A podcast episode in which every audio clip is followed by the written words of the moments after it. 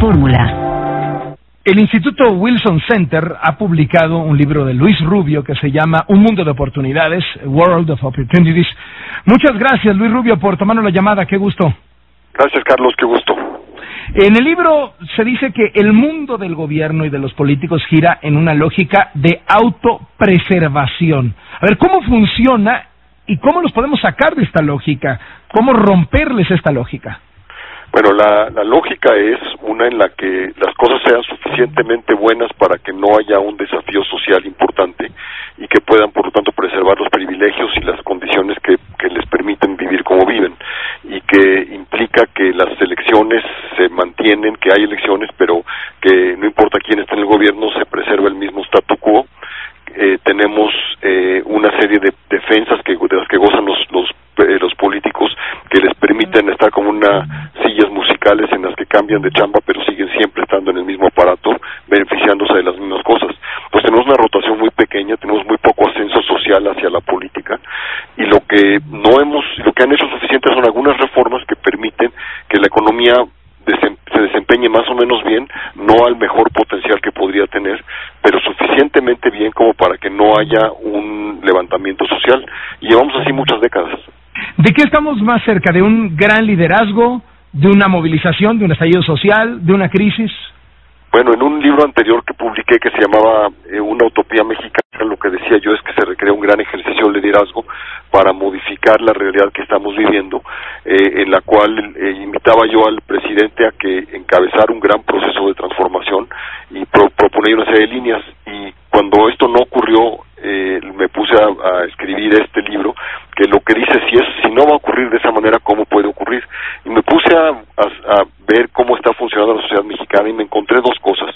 Una es una enorme cantidad de organizaciones civiles va típicamente de clase media que se quejan de muchas cosas, que denuncian muchas cosas, que analizan muchas cosas, que estudian muchos problemas, igual igual la corrupción, que la educación, que los el gasto público, que la delincuencia. Tenemos conocemos a muchas personas escriben y que, que hablan sobre estos temas eh, y que han estado denunciándolos. Pero también encontré otra cosa mucho más trascendente y es que hay una enorme efervescencia social en la base pirámide hasta abajo, en comunidades pequeñas rurales donde señoras se han juntado para sacar de sus comunidades a los al crimen, a los criminales organizados, a, los narcos. Otras eh, lugares donde se han puesto a buscar a, a los a los desaparecidos. Hay señores que se han vuelto expertas en, el, en la identificación de ADN y en, y en servicios forenses.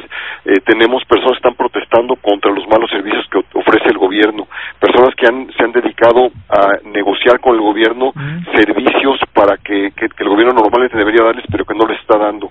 Es decir, tenemos una cantidad enorme de organizaciones y de movimientos y movilizaciones en todo el país que están buscando resolver los problemas que en condiciones normales hubieran sido resueltas por las autoridades municipales. La pregunta es si esto puede en algún momento convertirse en una movilización social real. Todo el sistema priista histórico se dedicó a construir obstáculos para que esto jamás ocurriera. Entonces, lo que lo que lo que concluye el libro es decir, tenemos eh, hay hay la hay la, el enojo social, hay la desazón, hay la desesperación, pero no hay esa comunicación entre lo que está pasando abajo y lo que es posible o lo que sería necesario para poder transformar arriba. Y es ahí donde hay igual una oportunidad para merolicos, para, para populistas, que para personas que realmente quieren catalizar movimientos y hacer una transformación, una presión social sobre la, la, el aparato político para que realmente se dedique a transformar al país y crear unas condiciones totalmente distintas para una mejora económica, política y social. Eh, ¿Veo un riesgo de polarización, de conflicto político, de estallamiento social, de triunfo del mesianismo en el 2018? O sea, ¿no hay una buena salida? Bueno, yo creo que yo creo que no ten, yo creo que ninguno de los posibles candidatos y partidos en la actualidad está realmente proponiendo una transformación de la naturaleza que, me, que México necesita. Tenemos una protesta grande eh, sobre todo por el candidato que al menos ahorita encabeza las encuestas, que lo que propone es modificar eh, las reformas o echar para atrás algunas de las reformas que se han llevado con los últimos años, con la con la con el argumento de que muchos no se han beneficiado, lo cual es, es cierto, pero entonces lo que estamos diciendo es vamos a quitar lo que sí funciona para que regresara lo que no funcionaba. Lo que no tenemos es alguien que esté proponiendo cómo le hacemos para que sí funcione para todo el mundo. Ahora, eh, en su libro no menciona las candidaturas independientes, pero sí insiste en que los liderazgos de base podrían cambiar al país. Eh, ¿no, ¿No está ligada una cosa con la otra?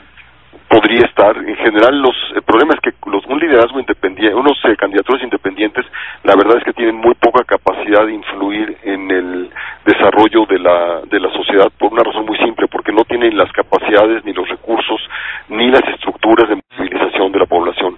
Hay uno o dos, quizá tres estados que tienen una ciudad muy grande, eh, que es el, el corazón del, del estado y que lo demás es bastante pequeño, y es el caso de Nuevo León. Quizá Aguascalientes pudiera ser similar. Hay me, puedo imaginar que un par de lugares más como Guanajuato o Querétaro pudieran tener condiciones parecidas, pero ningún otro. El está tan pulverizado, tan distribuido, tan poca penetración de las redes sociales. El Bronco en, en Nuevo León ganó por una razón muy simple, porque no tuvo que gastar casi nada para acercarse a toda la población a través de redes sociales, porque ahí la penetración de Internet y de Facebook y demás es muy grande. ¿Y qué piensa de las redes sociales? Me, quedé un poquito, con un poquito de ganas en el libro de, de escuchar más que pensaba de las redes sociales.